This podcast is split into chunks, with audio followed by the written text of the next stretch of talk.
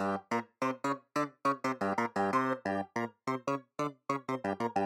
est aware. La langue bien pendue. Une émission espiègle et décalée pour tous les amoureux de la langue française. Présentée par Marielle Liberclerc. Les gens, ils aimeraient pouvoir s'arrêter et dire Tiens, quel, quel beau parterre, quelle, quelle magnifique asymétrie. Je classe tous les mots d'esprit dans ce carnet. Équivoque, saillie drôlatique, allusion piquante, jeu de mots.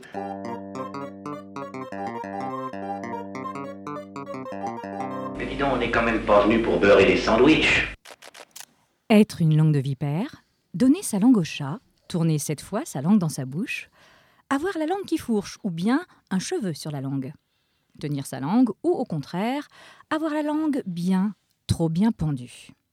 Tu aimes trop parler, me disait ma mère, non sans raison.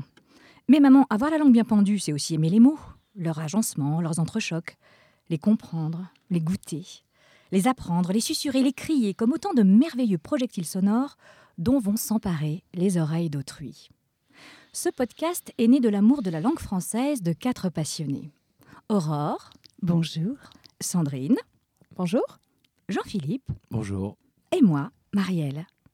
Tous obsédés des mots, tous complices pour créer un objet auditif qui se voudrait à la fois espiègle et savant, pour vous qui aimez autant que nous écrire et parler cette langue élégante, furieusement illogique et pleine de choses trappes qu'on appelle le français. Découvrir de nouveaux verbes, mettre les expressions en bouquet, dépoussiérer des mots anciens pour un plaisir d'écrire ou de se dire à conjuguer à tous les temps, et partager avec un invité choisi à propos de son rapport intime au langage. C'est ça, la langue bien pendue. Bienvenue à tous. Pour notre première, nous avons le plaisir d'accueillir Stéphane de Frétas. Je suis là pour vous préparer au concours Eloquentia, qui dans six semaines va élire le meilleur orateur de la Seine-Saint-Denis. Quel que soit votre niveau de départ, vous pouvez progresser. La seule condition, c'est que vous y mettiez de vous-même. Quand tu parles et que les gens t'écoutent et que les gens te regardent, t'as l'impression que tu peux tout faire. Tu peux conquérir le monde. Allez, on va faire un pour-contre. Ah, et Franck, si t'as pas d'argument, tu rentres. Donc moi je suis pour, pour trois raisons. Zéro argument, alors ça c'est de la merde. Voilà, maintenant ça suffit. Hop là Ce que nous venons d'entendre, c'est un extrait de la bande-annonce d'À voix haute, La force de la parole. Le documentaire a battu des records d'audience sur France 2 en novembre 2017, avant de sortir en salle. Stéphane de Frétas en est le réalisateur. Entre les spectateurs télé, les internautes qui l'ont découvert sur YouTube et ceux qui l'ont vu au cinéma, ça fait tout de même près d'un million de personnes. Joli score. Dans À voix haute, on voit des étudiants de Saint-Denis, ville du nord de Paris, des jeunes issus de toutes origines, se préparer avec passion pour Eloquentia, un concours d'éloquence assez exigeant. À terme, cette expérience leur permettra de se découvrir eux-mêmes, de se voir les uns les autres différemment et surtout de regarder leur avenir avec une confiance nouvelle. Entrepreneur engagé avec la coopérative Indigo, Stéphane de Freitas est aussi l'auteur du livre Porter sa voix, édité récemment chez Le Robert, qui propose sa vision de la prise de parole et des exercices pratiques pour accroître son éloquence. Bonjour Stéphane. Bonjour. Comment allez-vous? Radieux, je suis très content d'être là pour, pour la première de, de l'émission. Mais c'est nous qui sommes ravis. vous voyez tous ces visages là? Radieux, Tous bah, ces visages radieux de vous accueillir, euh, de vous accueillir aujourd'hui pour parler d'un sujet qui nous passionne tous, la langue française, son rôle, comment, quand on s'en empare, comment est-ce qu'on peut la faire vivre différemment, comment on peut se raconter. Mais avant de venir plus avant, je voudrais vous demander quel est votre mot préféré? Alors, je, je vais dire prolégomène. Prolégomène. Voilà, c'est technique. Et, et de l'autre, enfin j'en ai deux ex on va dire. Et l'autre, c'est kiffer. Parce que je- D'accord. voilà, je- voilà, c'est c'est les deux mots que j'utilise euh, souvent en plus. J'aime bien poser prolégomène. Comme ça, en introduction, justement, ça, ça pose le cadre et après aller sur des registres de langue plus variés. Voilà, ça me caractérise, je dirais. D'accord. Et prolégomène, ça veut dire quoi? Parce que moi, je n'ai aucune idée. Je ne connais pas. Alors, c'est l'introduction de l'introduction. Voilà. L'introduction de l'introduction. Ouais, c'est euh, le début. Enfin, en général, on met ça dans des livres. C'est avant de passer à l'avant-propos. On, on peut mettre un prolégomène, qui est un, un petit mot comme ça qui, qui permet d'introduire euh, justement euh, l'intro. Très joli. Je trouve que ça Très s'y prête, joli. non Et puis ça fait, ça fait je, je- je dirais que dans les dîners en ville, je pense que quand on dit prolégomène, déjà. Ben alors en fait, j'ai une liste de mots comme ça à placer. De... Enfin, moi, je dis souvent, j'ai appris la langue française comme une langue étrangère. Peut-être on en parlera plus tard. Moi, j'ai eu un rapport à, à la langue très complexe. Et au début, justement, j'ai grandi en banlieue. J'avais des expressions euh, un peu de mec de Tchékar, en mode euh, Ouais, je bien ou quoi, Marielle? Ça va tu- je, je suis trop content, ça me fait grave kiffer. Eh, en vrai, je suis trop content d'être là, quoi.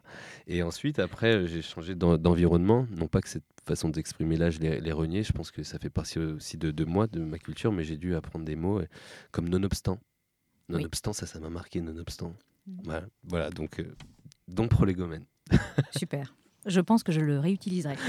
Et le mot que vous, éventuellement, que vous prononcez le plus souvent, euh, ça pourrait presque s'apparenter à un tic de langage.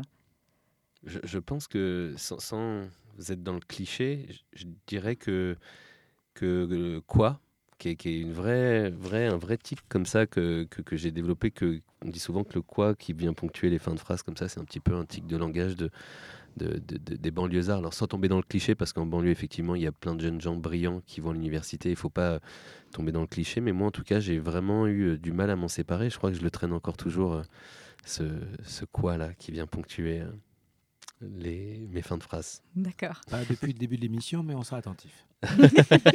Faut un buzzer. Un Faut un buzzer à quoi Un buzzer Voilà. à quoi Et on met Ok. 5 euros à chaque fois qu'on le dit. C'est ça. Et le mot que vous détestez, vraiment un mot que vous aimez pas, qui a une sonorité qui vous dérange ou qui a une signification qui vous déplaît? Je, je, je pense que, que le, le terme euh, racisme, dans le, le rat, je trouve que tous les mots qui viennent comme ça du fond de la gorge, qui viennent racler la gorge, je les trouve pas très élégants. Dans rat, il y a le rat, l'animal, déjà, je suis pas très familier. Et puis raciste, je pense aussi bien parce que le, le fond rencontre la forme dans tout ce que je déteste, en fait. Et je pense que c'est un, un mot qui, qui, met- qui me met mal à l'aise. Ouais. Eh oui, comme Je l'ai entendu dans sa pensée, c'est drôle. Ah, c'est drôle. oui. Alors, nous avons, nous avons Dame Aurore, hein, qui est assise à côté de vous, Stéphane, qui a un petit côté un peu voyante. hein. Voilà, on, on- on voilà. Donc, attention, elle lit dans vos pensées. Alors, euh, peut-être qu'Aurore ne pourra pas euh, lire dans vos pensées sur la genèse du livre que vous, avez- que vous venez de sortir, hein, qui s'appelle euh, Porter sa voix. Et euh, moi, ça m'intéresse de savoir comment ce livre est né, c'est-à-dire qu'il y a le documentaire qui sort, donc, que vous avez réalisé, mais est-ce que vous aviez déjà l'idée du livre avant de faire le film? Et comment en fait comment tout a- comment tout est né? Ouais. À- l'origine, ça part vraiment déjà d'une expérience personnelle parce que moi j'avais un rapport à la langue complexe. J'ai grandi euh, en banlieue et du jour au lendemain, je me suis retrouvé dans un environnement social privilégié par le sport. Euh, je me suis trouvé euh, dans les, dans les beaux quartiers parce que mon club professionnel était à Boulogne-Billancourt. Et en réalité, quand on change de milieu social, on est frappé de voir que à quelques encablures, à, à 10 bornes de là où moi j'ai grandi, dans un autre environnement qui est loin et pas loin à la fois, en fait, il y avait des gens qui s'exprimaient d'une différente manière. Moi, je suis arrivé dans cet établissement scolaire et on m'a jugé à la manière dont je m'habillais, première chose. Il y a que- et donc j'ai vite compris que mettre ses, ses chaussettes de sport par-dessus ses jogging, c'était pas très à la mode dans ce contexte-là. Euh, et qu'en réalité, la manière dont on s'exprimait était très déterminant et que les gens nous percevaient à la manière dont on s'exprime. Et je l'ai vécu comme une violence parce que c'était vraiment discriminant. Justement, je m'exprimais euh, euh, pas très bien et j'ai une prof assez virulente et violente qui me l'a vite renvoyé au visage et j'ai pu oser m'exprimer. Et en fait, qu'on n'ose plus s'affirmer, qu'on n'ose plus parler, euh, la première caractéristique, c'est qu'on se, se renferme et on commence à douter de soi. Ne pas pouvoir s'affirmer, c'est commencer à garder pour soi, garder ses doutes existentiels, ses constructions personnelles, ne pas pouvoir les, les confronter aux autres, en discuter avec les autres, et on se renferme et on doute de soi. Et d'ailleurs, une des caractéristiques des gens qui manquent de confiance en eux, c'est qu'ils ne parlent pas ou peu. Euh, donc là, moi, j'ai commencé à vivre euh, un manque de confiance en moi, et, et plus tard, je vais peut-être pas parler de ma vie euh, aussi longuement, mais plus tard, en fait, euh, j'ai, je me suis dit l'oralité. Non pas uniquement le langage, mais l'oralité est absente du système éducatif. Euh, la rhétorique a disparu. Jules Ferry les, a supprimés, les cours de rhétorique, en 1885, de mémoire. Et depuis lors, euh, elle avait disparu, euh, hormis peut-être dans les parcours un peu euh, alternatifs comme chez Maria Montessori, chez Célestin Freinet, ou si vous mettez un enregistreur dans ces classes-là, vous verrez que l'oralité, des élèves, hein, pas uniquement de l'enseignant, l'oralité entre les élèves et des élèves avec l'enseignant est deux à trois fois supérieure. Elle est beaucoup plus présente. Donc c'était des lieux de discussion, des lieux d'échange, des lieux d'interaction, d'enseignement collectif, participatif, où on apprend non seulement euh, à s'affirmer, mais aussi à dialoguer, à débattre. Et je pense qu'aujourd'hui, euh, dans une société aussi métissée que la nôtre, qui est appelée à être co-construite, où on est différent, si on veut faire une société où on ne s'empoigne pas quand on pense différemment, il faut dès le plus jeune âge apprendre à s'affirmer, évidemment, à se comprendre d'abord, à comprendre quelles sont nos constructions, à les ressentir, à faire ce travail d'introspection, puis à les formuler et à échanger avec les autres. Et je pense qu'avant même d'être de droite ou de gauche, en marche ou en marche arrière, l'enjeu sociétal numéro un, si tu veux arrêter le radicalisme, les attentats, toutes ces choses-là, où il y a tout un tas de gens qui expriment un mal-être, c'est comment on co-construit le monde de demain et il passe impérativement par euh, réapprendre à dialoguer dans, ce monde à voix multiples. Ah, ça, je ne peux que, euh, que, que, valider ça parce que je, suis quand même. Euh, euh, j'ai été émerveillée, le mot n'est pas trop fort, par, par notamment ce qu'on voit ces, ces, jeunes, ces jeunes dans, à l'université de Seine-Saint-Denis qui, qui, se préparent pour le concours et on voit que la plupart d'entre eux, ils ont ce rapport au langage que vous venez de partager avec nous, c'est-à-dire étant jeunes et n'ayant pas l'habitude de porter une parole qui leur soit propre, mais euh, toujours un petit peu dans la timidité de se dire est-ce que je parle bien, est-ce que je, est-ce que j'ai le droit de me dire en fait. Donc là, la langue est, vraiment un passeport pour rentrer dans le monde, c'est-à-dire pour être vu des autres, pour être compris des autres. Et je trouve que ce parcours qu'on les voit faire à l'intérieur du documentaire, où ils apprennent à s'affirmer, où ils apprennent à, à, se comprendre, où ils apprennent aussi à s'affronter, mais toujours dans le respect de l'autre, c'est quelque chose qui est extrêmement fort. Donc vous, ça vous a amené, bien entendu, là où on sait que vous êtes aujourd'hui, c'est-à-dire être à la fois quelque part un peu un enseignant, puisque je sais que vous animez aussi des, euh, au travers des concours Eloquentia, vous, avez, vous coachez des élèves, des jeunes, des jeunes gens, mais aussi à écrire ce, ce livre. Et alors, donc la jeunesse du livre. la jeunesse du livre, je me suis un peu détourné. Mais en réalité, donc du coup, en 2012, moi, je décide de créer une formation à ce que j'appelle la prise de parole éducative. C'est pas de l'éloquence parce que l'éloquence pour moi c'est un, ressenti. On arrive à ressentir quelqu'un qui est bègue et qui arrive à s'affirmer. Il peut être éloquent, c'est un moment, c'est une vibration, mais plutôt de la prise de parole éducative, c'est-à-dire euh, un enseignement qui se fonde sur cinq matières. Euh, la rhétorique, ça c'est la matière un peu classique qu'on hérite des Grecs, structurer son propos, le porter euh, avec des cadres, les canevas classiques. L'expression scénique et non pas le théâtre, c'est-à-dire apprendre à extérioriser ses émotions. Évidemment, on emprunte des exercices qu'il y a dans le théâtre, avec aussi de l'improvisation dedans, pour euh, sortir. Enfin, il y, a évidemment des proximités. Le troisième temps, c'est un temps plus artistique avec de la du slam ou de la poésie pour développer aussi la créativité et euh, avoir des processus de déviation, c'est-à-dire on peut contourner par des figures de style ou des personnages ou des jeux de, de, style où on peut exprimer des choses sans trop les personnifier, mais par euh, une pratique plus artistique. Une quatrième matière qui est euh, la respiration et la voix. Aussi bien on y fait du yoga, de la méditation, ressentir sa voix intérieure, l'extérioriser, pour aussi ressentir son corps, parce que porter sa voix, c'est aussi se positionner face aux autres et ça passe par la voix et, et nos vibrations et la gestion des émotions. Et la dernière matière qui est fondamentale, c'est ce que j'appelle l'aspiration personnelle, peut-être aspiration professionnelle quand on est à l'université, mais on parle plutôt d'aspiration personnelle quand on est euh, au lycée, au collège. C'est en fait demander tout simplement à une personne qu'est-ce qui t'anime? C'est quoi ton rêve? Qu'est-ce qui te révolte? Qu'est-ce qui te fait vibrer? Et souvent, le système éducatif, on passe parfois deux ans où des élèves sont ensemble et en fait ne se connaissent pas en tant qu'êtres et qu'est-ce qui t'anime.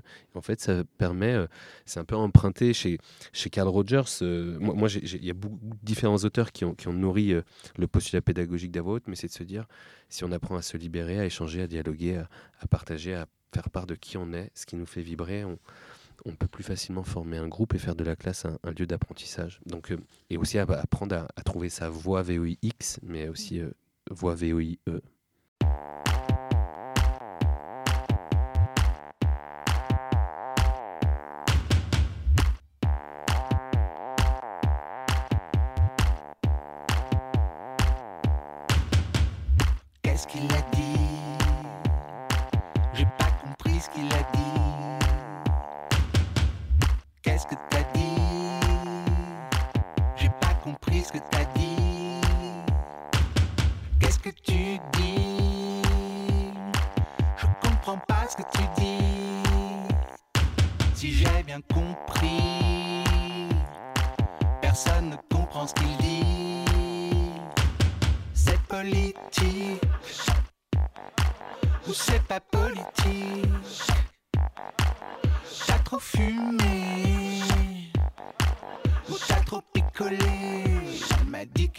Pas ce qu'il dit, mais qu'il pense que quand c'est dit, c'est dit. Qu'est-ce qu'il a dit?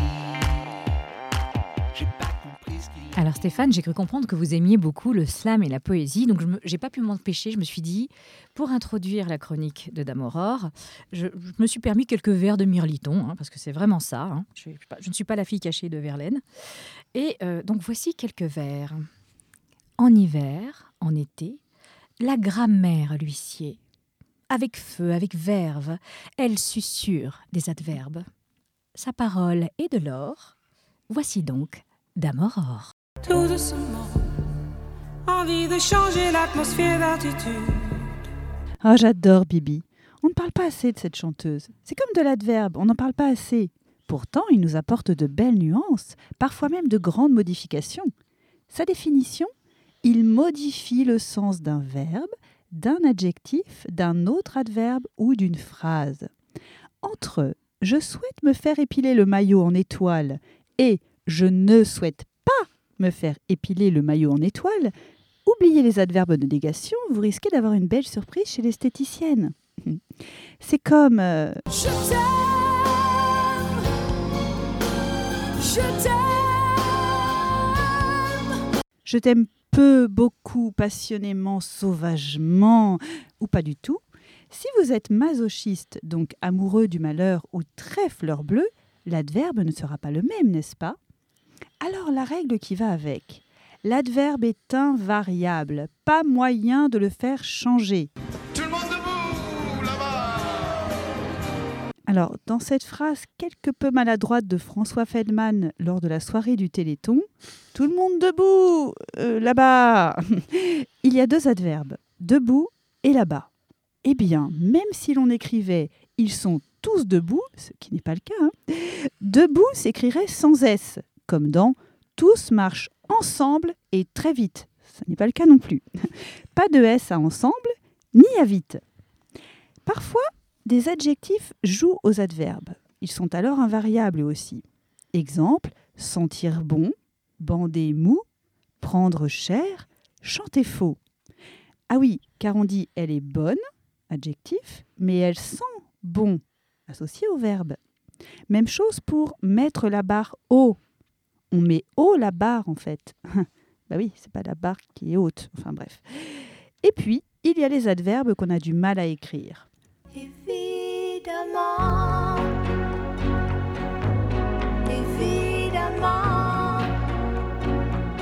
Alors, la recette, parce qu'il y a une recette, hein, pour les adverbes en amant, vous prenez l'adjectif qui se termine par en. Si ce en s'écrit E-N-T, comme dans évident, vous ajoutez ment, M-E-N-T, qui signifie de manière, vous enlevez le T, vous allongez le N, ça donne M, donc évidemment se termine par E-2-M, E-N-T. On devrait prononcer en ment, hein, évidemment, mais il est très difficile de prononcer deux voyelles nasales à la suite.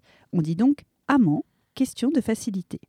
Donc méchamment, eh bien méchant, A-N-T, j'enlève le T, j'allonge le N, ça s'écrit A-2-M-E-N-T, méchamment, mais je prononce méchamment.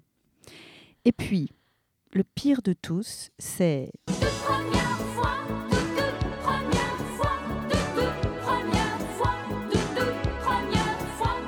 quand tout est adverbe. Il signifie totalement, entièrement. Il est censé être invariable comme tous les adverbes. Ça marche pour il est tout content, TOUT, et ils sont tout contents, TOUT aussi. On accorde juste content. Ça marche aussi pour elle est tout excitée. Ah oui, tout TOUT, car on fait la liaison entre le T et le E de excité. Ça se corse quand le nom est féminin et l'adjectif commence par une consonne ou un H dit aspiré. Elle est tout troublée. Elle est tout honteuse.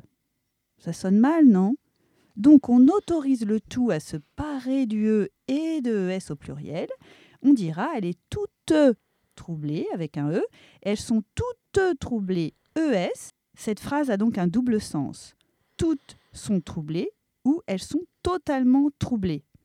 Et pour finir, elle est toute honteuse d'avoir passé cet extrait de la soirée du Téléthon. Alors, tout le monde a compris? Vous aimez l'adverbe passionnément? Évidemment.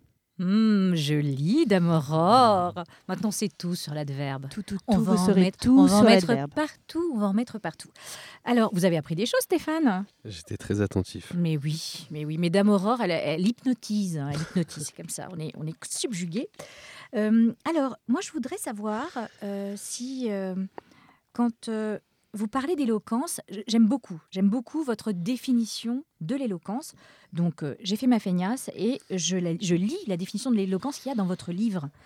Euh, vous dites par éloquence, je désigne la mise en mots et en rythme d'un raisonnement qui se déroule naturellement pour éveiller les émotions chez l'auditeur. C'est l'état de grâce d'un discours qui transperce les personnes qui l'écoutent. Je n'ai jamais lu une définition de l'éloquence comme cela parce que c'est vraiment euh, orienté vers l'autre. Et je pense que dans l'esprit de beaucoup de gens, l'éloquence, c'est le beau parler. On, s'écoute parler. Euh, parfois, d'ailleurs, chez les avocats, on a ces effets de manche qui sont très impressionnants. Les, mots s'enchaînent, les concepts sont très clairement énoncés. Il y a beaucoup de force, il y a beaucoup de passion, il y a beaucoup d'énergie, mais on ne sent pas forcément cette relation à l'autre. Il y a quelque chose d'un petit peu narcissique dans le concept d'éloquence. Or, vous, votre définition est totalement différente. Bah, en fait, il y, a- il y a une dispute sur, euh, sur la notion d'éloquence. Par exemple, moi, ça fait des années que je milite maintenant pour le retour euh, de la prise de parole dans le système éducatif. Et là, à la rentrée en septembre, on a consacré, le ministère a consacré euh, le terme de cours d'éloquence, puisque à la rentrée prochaine, les élèves de collège de troisième en français auront une demi-heure d'éloquence obligatoire. Mais je pense que c'est dangereux, parce qu'effectivement, ça renvoie à ce terme euh, déjà qu'il y aurait des cours d'éloquence, que ce serait une technique. Là où moi je préfère dire qu'en fait ce terme devrait être uniquement réservé non pas à une technique, à une science, mais à un ressenti. C'est-à-dire que en sept ans de cours de prise de parole, j'ai vu des gens bègues, des gens qui ne parlaient pas très bien français. Euh, des personnes, des jeunes filles avec des voix très aiguës qui pensaient que le- la prise de parole n'était pas pour elles. Et finalement, à un moment donné, quand tu arrives à être aligné et que tu arrives à ressentir ce que tu as dans les tripes, dans ton cœur, que tu arrives, temps 2, à les faire remonter au cerveau, à les organiser, et puis à temps 3, à les verbaliser avec ton propre vocable, en faisant peut-être des fautes d'orthographe, n'en déplaise à Dame Aurore. Euh, J'adore les fautes d'orthographe. eh bien, en fait, on arrive à être en congruence. C'est d'abord cette étape-là qu'il faut réussir à trouver. C'est cet alignement où on est centré entre ce qu'on ressent, qui correspond exactement à ce qu'on est, ce qu'on structure et puis ce qu'on verbalise. Alors, on arrive à être éloquent. Et donc, euh, pour moi, il y a- une erreur. Il y a, il y a autant d'éloquence d'ailleurs que de, que de forme de parler. L'éloquence de l'avocat, c'est de convaincre coûte que coûte, quand bien même il n'est pas convaincu lui-même de la vérité. L'éloquence du rappeur ou l'éloquence du slammer, elle est différente de l'éloquence du politique qui doit porter de la promesse. Parfois, dans des moments de congruence, comme les grands discours politiques, c'est ces moments de congruence où la personne qui, défend met son corps. J'en veux, euh, on peut, citer Badinter, Veil, Mandela, Martin Luther King. Il y a des moments d'éloquence en politique, même si la plupart du temps elle est faite pour convaincre, elle est clientéliste. Donc finalement, ce terme d'éloquence est trop générique et je trouve ça extrêmement dangereux de l'avoir consacré justement comme un cours, comme une technique dans le système éducatif. Je pense qu'il faut faire extrêmement attention. Je le dis à peu près partout dans tous les médias quand je passe ou quand on m'offre le temps aussi de le dire. Attention, parce que pour moi, l'éloquence, c'est un ressenti, c'est un instant, c'est un moment fugace comme ça. C'est c'est comme l'art, c'est davantage pour moi un art qu'une technique. Et c'est un, un moment qui, même un orateur qui est rompu à bien s'exprimer, parfois peut ne pas être éloquent. Il peut basculer même dans la jeu, la comédie, ce qui est encore autre chose qu'à mon sens. Et, un comédien peut être éloquent. hein. Il y a l'éloquence aussi du comédien. Mais le consacrer comme ça de manière générique, je trouve que c'est imprudent.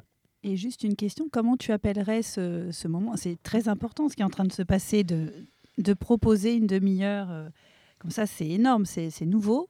Et comment tu l'appellerais, toi, ce, enfin, un cours, mais tu appellerais comment cet atelier Je sais pas. Tout à fait. Moi, moi, je, je fais, je, je, je, cire- sors- sors- je sonne toutes les, je sors toutes les sonnettes d'alarme euh, possibles et imaginables. Je préfère consacrer le terme de prise de parole éducative, parce que en fait, le grand oral, l'annonce du grand oral, elle a, elle a du nouveau sans en avoir réellement. C'est-à-dire que elle est très inspirée de l'oral actuel au brevet, où en fait, on peut parler euh, d'une expérience qu'on a eue en association, de l'œuvre d'un auteur Euh, et finalement, ce grand oral, il va mixer deux matières principales qu'on a le temps de travailler tout au long de l'année. Donc en fait, on va se présenter au bac en ayant bossé tout au long de l'année un exposé qui embrasse deux matières. On va le délivrer comme un exposé, puis ensuite il y a une petite phase de discussion. Mais finalement, ça va être ni plus ni moins qu'un contrôle de connaissances que comme les TPE existants aujourd'hui, les orales de brevet, les oraux de brevet, pardon. Donc rien de nouveau. En réalité, ce qui va être intéressant, c'est qu'est-ce qu'on va faire tout au long de l'année et c'est pour ça que dans la foulée de haute, j'ai pu échanger avec un certain nombre de ministres ou de, ou de gens dans les institutions, et je suis ravi de l'engouement qu'il y a eu pour la prise de parole. Mais moi, je dis souvent, moi, ce n'est pas une célébration de l'éloquence ou de la rhétorique à l'ancienne, c'est d'abord d'un apprentissage du dialogue. On est dans un monde, dans une société métissée et plurielle.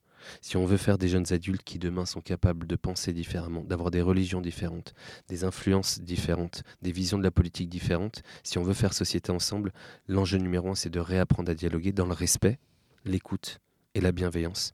Et ça, ça doit s'imprimer, si possible, dès la maternelle, au collège, au lycée.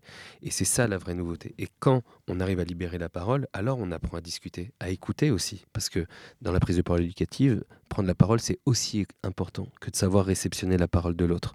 Et c'est cet apprentissage non seulement de soi, mais aussi de la vie avec l'autre, qui se cache derrière la prise de parole éducative. Et je pense, je le dis, hein, je trouve que c'est un super signal d'envoyer l'éloquence.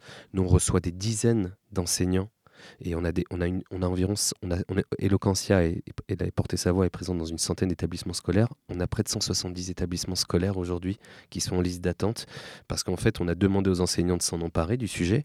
Mais qu'est-ce que les enseignants se disent Mais qu'est-ce qu'on va mettre derrière les cours d'éloquence? Ils ne savent pas.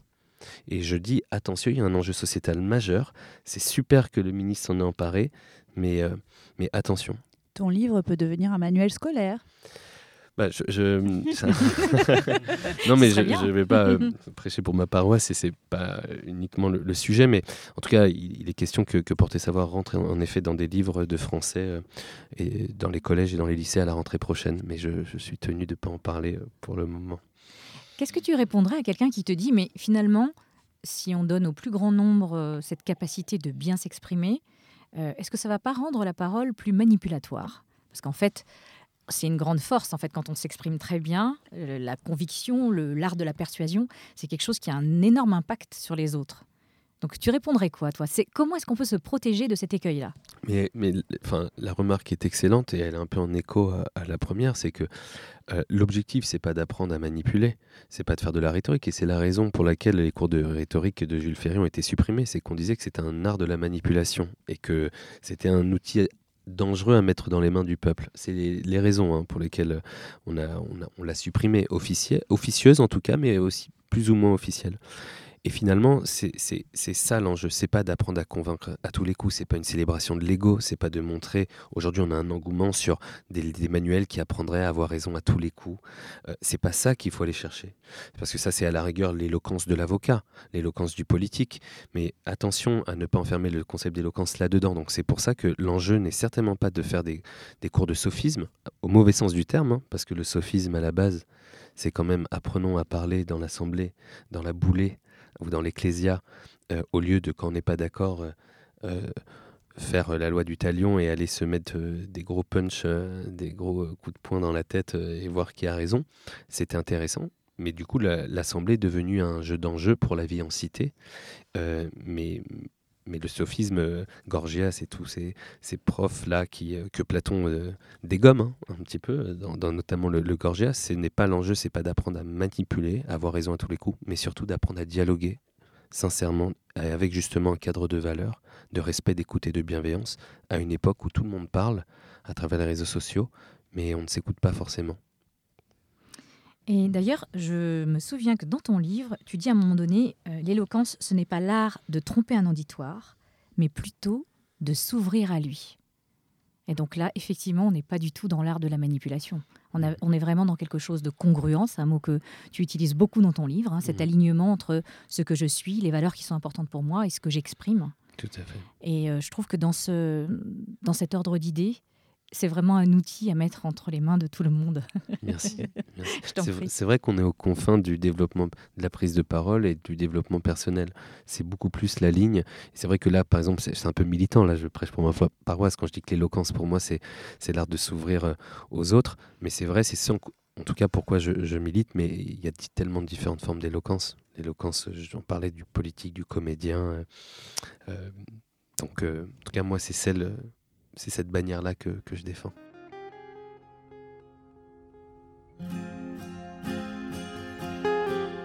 Il est 6 heures, clocher de l'église, dans le square, les fleurs poétisent. Une fille va sortir de la mairie. Comme chaque soir, je l'attends, elle me sourit. Je lui parle à tout prix.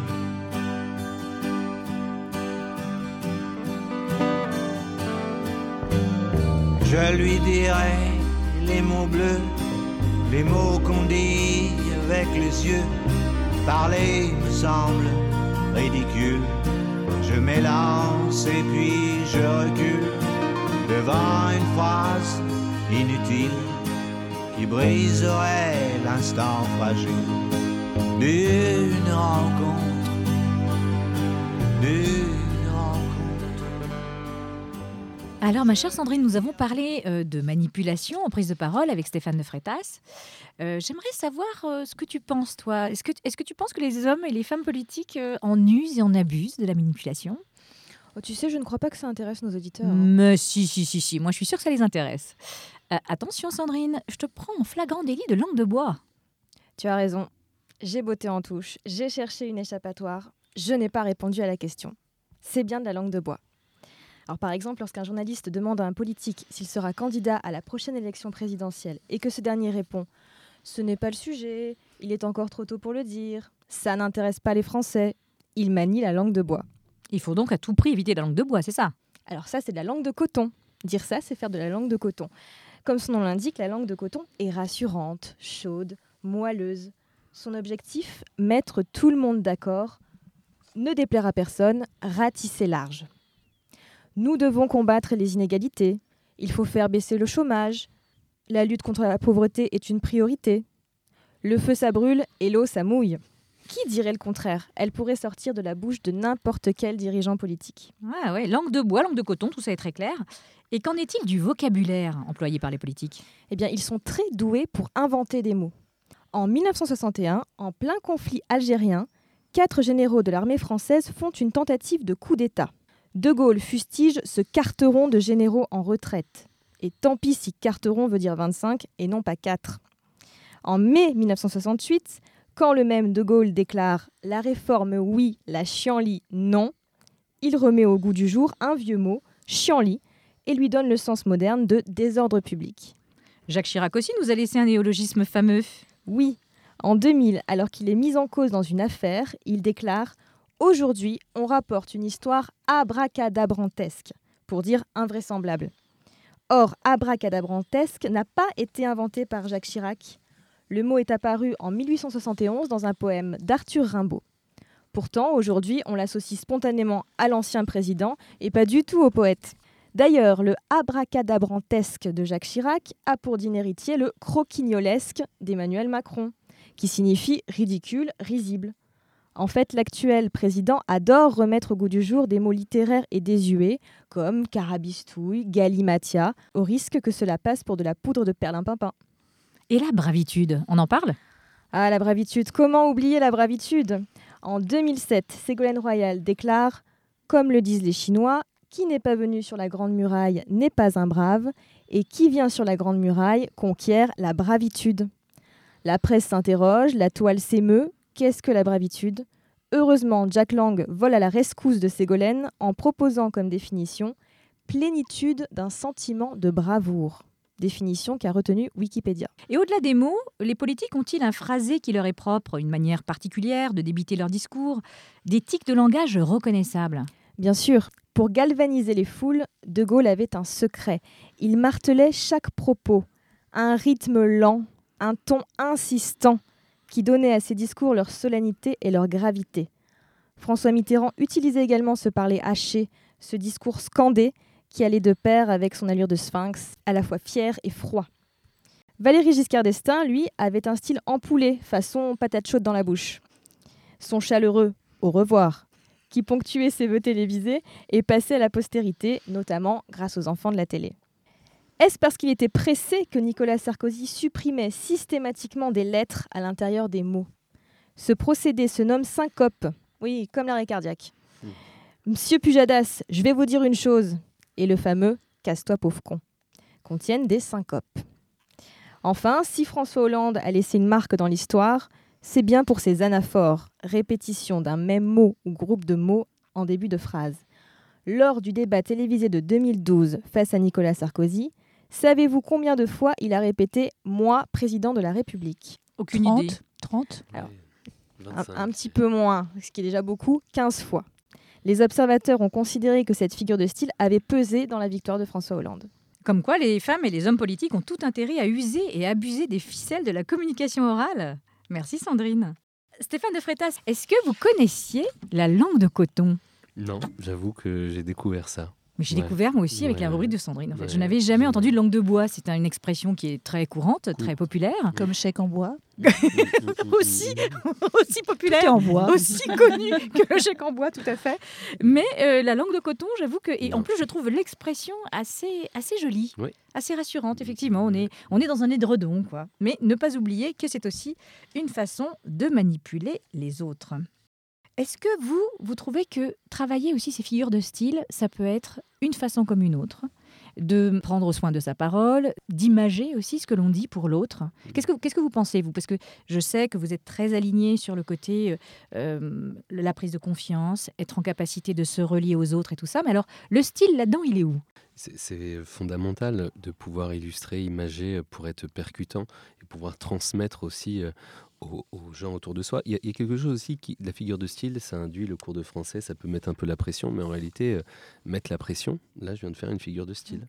Ce sont des images, quand on dit, euh, mais t'as vraiment une tête de chien, enfin l'autre avec sa tête de chien, voilà, c'est le procédé de figure de style d'animalisation. Donc en réalité, déjà, de prendre conscience qu'on fait un petit peu comme le bourgeois gentilhomme, hein, de la prose sans s'en rendre compte et que c'est euh, juste ni, plus ni moins quelque chose de très commun. Ensuite, nous, dans les ateliers de slam, qui est une des cinq matières euh, qu'on a, évidemment, on donne plus de, ressources parce que de conscientiser qu'il existe différents types de, fir- de styles, qu'est-ce qu'un oxymore, qu'est-ce que toutes ces, toute la richesse de la langue française passe par aussi ces figures de style, et quand on se les approprie, c'est quand même des techniques. Et là, on rentre dans la technique de la langue, il y en a quand même un petit peu, c'est-à-dire que quand on fait le processus de rhétorique classique, qu'on apprend ce que c'est euh, une, exorde euh, littéraire euh, et tous les autres types d'exordes, ce sont des techniques. hein. Quand on fait de l'oralité, on a beau être dans le développement personnel, il n'en va pas moins qu'il y a quand même cinq matières avec des règles et des, outils comme le sont les figures de style, et que plus on les maîtrise, plus on est à l'aise et plus on peut aussi, puisque l'objectif est de s'ouvrir aux autres, être à même d'utiliser des images qui parlent et qui permettent aux autres de ressentir euh, euh, ce qu'on dit. Là, on parlait de, de la langue de coton. Bah, c'est approprié et on image et on ressent très bien le, le stratagème. euh, et ça, c'est puissant. Une phrase, un mot peut valoir tout un tas de phrases et ça, c'est utile. Vous nous rappelez ce que c'est un oxymore, un exorde? Euh, alors, par exemple, le, le clair-obscur, c'est un oxymore, c'est-à-dire que, euh, ou par exemple, un silence assourdissant. Voilà, c'est-à-dire qu'après le, le mot de silence, euh, euh, je veux dire, mais en même temps, je vous dis ça, j'ai l'impression de rien vous apprendre. Vous êtes très poli, vous, je vois que vous le maîtrisez vous-même. Non, mais je connais, je connais la figure de style. Parfois, je connais pas toujours forcément le terme qui correspond. Donc, moi, j'apprends des choses. J'apprends des choses tous les jours. Donc voilà, il y, a ça. Et puis, euh, et puis ensuite, une, une exorde, euh, ty- typiquement, c'est quand on introduit. Alors, on parlait tout à l'heure de- des prolégomènes. L'exorde, en fait, c'est quelque part dans un discours le prolégomène de l'introduction. C'est-à-dire, c'est la toute première partie de, de l'introduction. Et par exemple, pour commencer un discours sur le, le froid, enfin, sur la, la- on va dire la chute des, des, des températures, le réchauffement climatique, euh, je donne justement cet exemple dans le livre. On pourrait commencer par raconter euh, une histoire qui commencerait par euh, voilà, ce matin, j'ai allumé ma télé comme tous les matins, j'ai mis RMC euh, Bourdin qui annonçait la disparition de, de Taïga. Qui était Taïga Taïga, c'est cet ours polaire qu'on a tellement suivi au cours des dix dernières années, qui nous a tellement permis de comprendre les enjeux climatiques sur la banquise polaire, la vie animale sur la banquise polaire. Et finalement, on part d'une histoire où on crée un attachement, une illustration à un personnage. Les gens vont se dire, mais qui est ce taïga On les attrape comme ça. Et puis on en vient à poser, dans la deuxième partie d'introduction, le sujet. Aujourd'hui, combien de temps encore on va prendre à- pour réagir et pour contrer ces enjeux-là. Et donc ça, c'est typiquement ce qu'on appelle une exorde littéraire. Mais il y a d'autres types d'exordes. Il y a l'exorde classique. Mesdames, messieurs, bonsoir à tous. Euh, ça, c'est l'ex- l'exorde direct. Euh, il y a les, les exordes officiels, quand on a un discours officiel à faire euh, et qu'on est, par exemple, un chef d'État. on- alors, le président actuel, il commence souvent ses discours par euh, bonjour à, à toutes et tous. Euh, donc ça, c'est des techniques, c'est des choses qui, qui, qui s'apprennent. Il y en a tout un tas de séries et, et- et toute une série. Il y en a toute une série et, et ça peut être utile de, de les comprendre. De les comprendre, d'en jouer. Tout à fait. C'est ce qu'on appelle en formation un envol. C'est rigolo, je viens de faire le, le lien. Quand on dit euh, on commence une séquence de formation, on fait un envol, on raconte une anecdote, on fait, un- on fait écouter une chanson. C'est vraiment ça, c'est ce terme-là. euh, bah, du coup, je vais utiliser ton, ton magnifique mot là. C'était Prolégomène. prolégomène. voilà. Prolégomène, Je- sans ça. ah, Je retienne ce mot. C'est un voulais- mot absolument magnifique. Je voulais ajouter comme exemple d'oxymore politique la force tranquille. La force tranquille. Slogan euh, politique de François Mitterrand. Exact. Magnifique. Alors moi, je voudrais savoir, Stéphane, si euh, vous avez un petit peu étudié le- les origines du français, parce que nous avons ici dans le studio, nous avons Jean-Philippe, qui adore, qui adore l'histoire de France. Et euh, est-ce que, vous, est que vous aimeriez que Jean-Philippe nous parle des origines Ah, de notre langue? J'ai hâte. mais oui, parce que le français, c'est une langue métissée, on le, on le sait tous. Euh, c'est une langue qui est euh, une sorte de, de creuset de plein d'autres langues, de plein d'autres cultures. Donc ça, moi, moi, ça me fait toujours un petit peu sourire quand on, ça me fait toujours un petit peu sourire quand on craint ces vagues migratoires. Je me dis ça, il y va y avoir plein de nouveaux mots qui vont arriver. Euh, voyons aussi euh, tout, tout l'apport que ça, peut faire peur. Je comprends que ça puisse faire peur, mais il va y avoir un apport, une richesse. Notre cuisine, notre façon de parler, etc., va certainement être impactée par ces personnes qui viennent sur notre sol. Euh, et donc notre langue, elle est toujours en évolution. Elle ne cesse de, de nous surprendre, de s'inspirer des autres cultures, de se mélanger aux racines euh, des autres langues européennes. Bref, il est, quand même pas facile de s'y retrouver, hein, Jean-Philippe. Prolégomène. Cher auditeur, laisse-moi te présenter en toute modestie les différentes étapes depuis la nuit des temps à mercredi dernier qui ont amené ce vague créole d'un latin appauvri parlé par des bouseux prognates, bosserons et champenois à devenir cette petite merveille d'élégance, de précision, de noblesse qu'est la langue française. Et pour cela, remontons dans le temps, loin dans le temps. Au commencement était le verbe, et le verbe est... Oui, alors peut-être pas si lointain. En tout cas, la première langue dont l'existence soit attestée par des écrits est le gaulois. C'est une langue celte. Parce que, à vrai dire, celte et gaulois, c'est la même chose. Celte, c'est le mot grec, et gaulois, le mot latin, pour désigner le même peuple et la même langue. Les Gaulois étaient des agriculteurs et des éleveurs qui travaillaient très bien le métal et notamment le fer, qui ne portaient pas de grosses moustaches ni de cheveux hirsutes. Non, non. Ils ont même inventé le savon, le coupe-ongle et le cure-oreille. Ils ne mangeaient pas de sanglier, mais préféraient la viande de bœuf et de mouton et de chien. Et oui, au tempora, au mores, et réciproquement. Et surtout, surtout, bien qu'ils connaissent parfaitement l'alphabet grec, les Gaulois n'écrivent pas par tout atis. Les druides l'interdisaient absolument. Tradition orale seulement. Et du coup, tout ce que nous avons su d'eux pendant longtemps, avant que l'archéologie ne fasse des progrès formidables, c'est ce qu'en écrivirent les Romains, qui les méprisaient sans s'en cacher nullement, à tel point qu'ils finirent par les coloniser. Et à cause de ce dégoût franchement prononcé des druides pour l'écriture, il ne fallut pas plus de cinq ou six générations pour que le gaulois disparaisse. Tout à fait. Au moment de la conquête romaine par Jules César, vers 50 avant Jésus-Christ. Quelques mots subsisteront tout de même. En France, par exemple, le nom des villes sont le plus souvent des mots d'origine gauloise, comme Paris, anciennement Lutèce ou Lutetia, deviendra l'urbe Parisiorum c'est-à-dire la ville des Gaulois, Parisis. Aujourd'hui, il ne reste qu'une centaine de mots d'origine gauloise dans notre vocabulaire, comme blaireau, alouette, mouton, ambassadeur ou charpente. Le latin avait remporté une victoire décisive, car il faut dire que la langue suit la puissance. La langue s'impose par la force. César était venu avec des militaires et des marchands qui parlaient une langue populaire. Et c'est ce latin populaire que les Gaulois vont adapter à leurs habitudes de prononciation. Par exemple, en latin classique, celui parlé par les nobles, d'abord romains puis gallo-romains, le cheval se dit écus. Mais ce n'est que bien plus tard que des mots comme équestre ou équitation rentreront dans la langue française. En latin populaire, cheval se dit cabalum. Les Gaulois qui ont la fâcheuse manie de préférer le son che au son que, c'est plus simple pour eux sûrement, transformeront cabalum en cheval. Cette transformation s'appelle palatalisation. Pour vos dîners en ville, chère Marielle. Et puis, toutes ces déclinaisons, c'est compliqué, alors elles disparaîtront au fil du temps. Ainsi donc se développe une langue exclusivement parlée, orale, qui s'éloigne de plus en plus du latin classique, qui est la langue du pouvoir, et qui, elle, est écrite.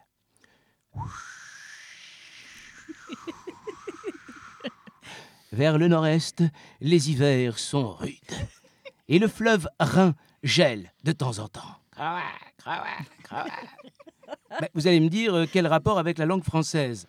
Eh bien, eh bien, il se trouve que les tribus germaniques qui vivent de l'autre côté du Rhin en profitent pour le traverser.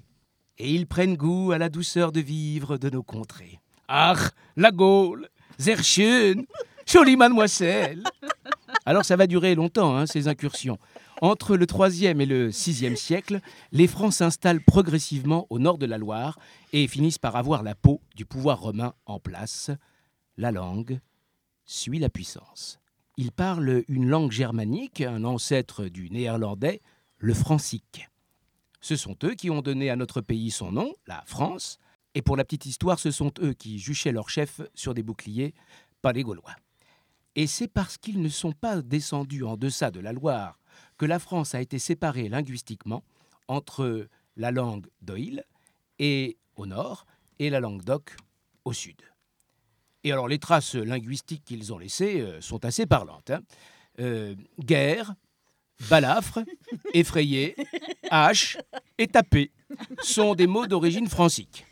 On a plus doux quand même, hein, euh, gaufre, flan, gâteau, boulanger, blé, danser, guérir euh, sont aussi euh, des mots d'origine francique. En tout, il en reste à peu près 1000 qui subsistent dans notre langue. Ils ont aussi apporté de nouvelles coutumes juridiques et de transmission du pouvoir, ce qui aura de l'importance pour la diffusion de l'ancêtre de notre langue, un mélange de latin populaire adopté par les Gaulois et matiné de francique, le roman. Alors on se comprend hein, d'un bout à l'autre du nord de la Loire, bien qu'il y ait des disparités régionales. Et plus cette langue évolue, plus elle se distingue du latin populaire. C'est dans cette langue euh, que seront rédigés en 832 les serments de Strasbourg, une sorte de contrat entre des petits-fils de Charlemagne.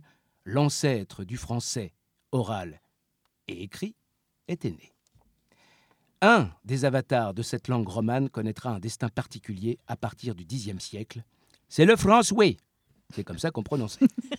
C'est la langue parlée en Île-de-France. La langue suit la puissance. Et le français, c'est la langue des Capétiens, les rois de France. Du coup, sur tout le territoire, les personnes cultivées le parlent, car c'est la langue du pouvoir. Elle devient prestigieuse et elle connaîtra un beau développement littéraire. C'est cette langue qu'on appellera l'ancien français. Sa diffusion suivra l'extension très progressive du domaine royal au cours des siècles, car la langue suit la puissance. Mais ceci est une autre histoire et nous y reviendrons dans une prochaine chronique. Merci Jean-Philippe, on en apprend des choses, hein Stéphane Passionnant. La langue suit la puissance, je trouve que c'est quand même assez fort. Et les hommes politiques et les femmes politiques le savent bien que la langue suit la puissance. Ce soir, au bar de la gare, Igor Agar noir, il n'arrête guère de boire, car sa Katia, sa jolie Katia, vient de le quitter, sa Katia l'a quitté. Il a fait chou blanc, ce grand-duc, avec ses trucs, ses astuces, ses ruses de russe blanc. Ma tactique était toc, dit Igor qui s'endort, ivre mort au comptoir du bar.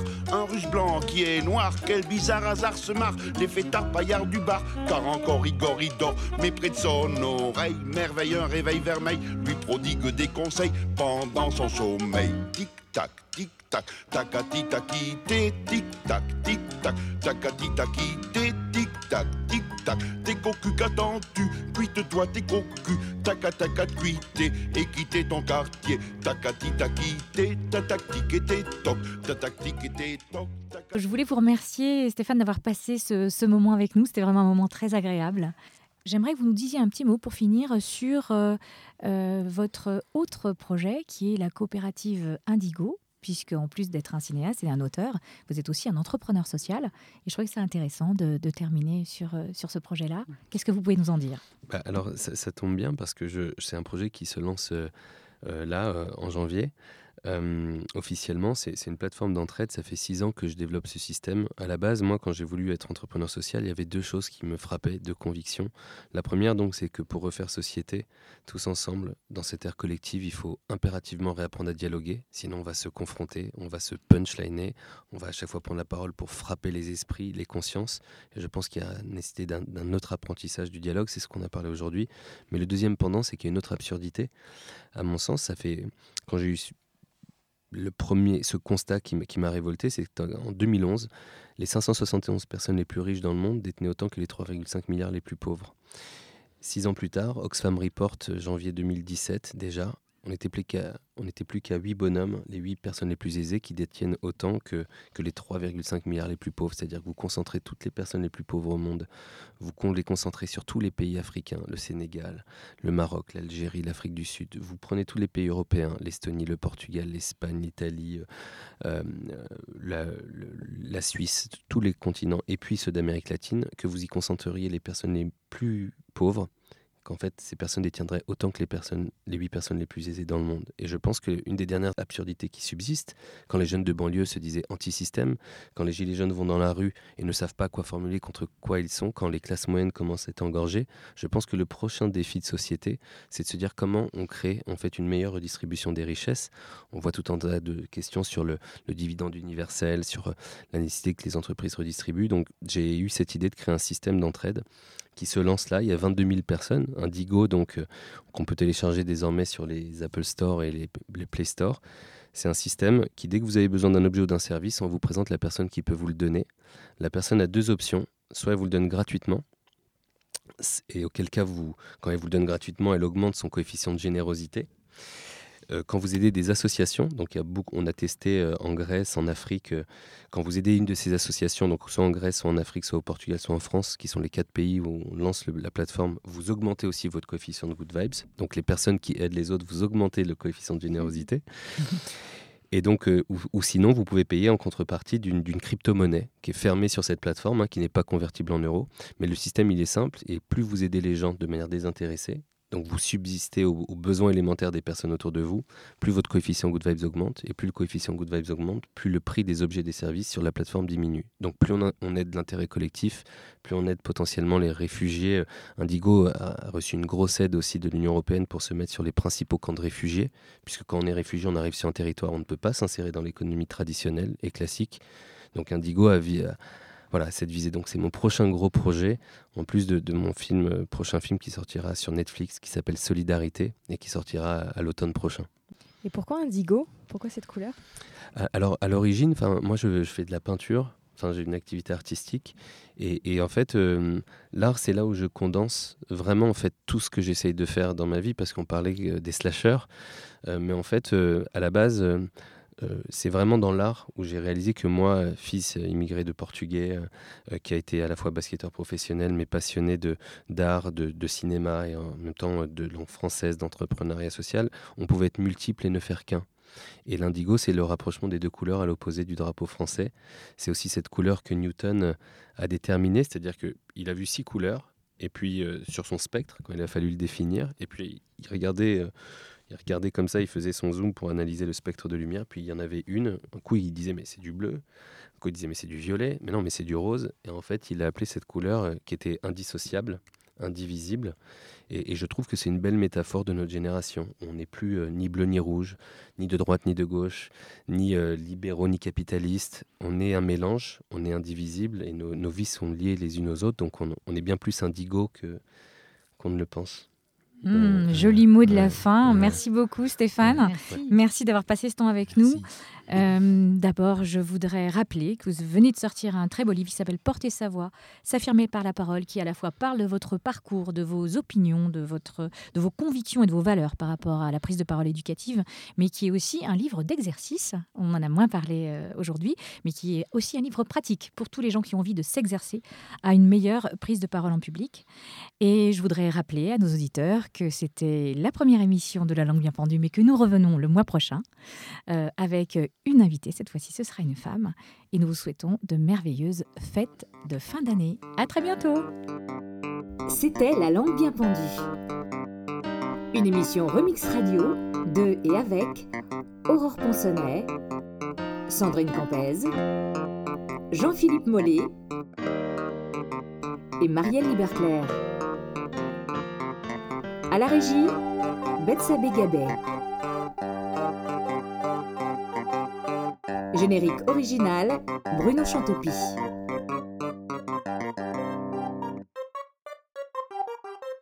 But I beg your pardon, my lord, but in my opinion, I am sure, mais alors I am tout à fait sure, que c'est un coup de fantomas.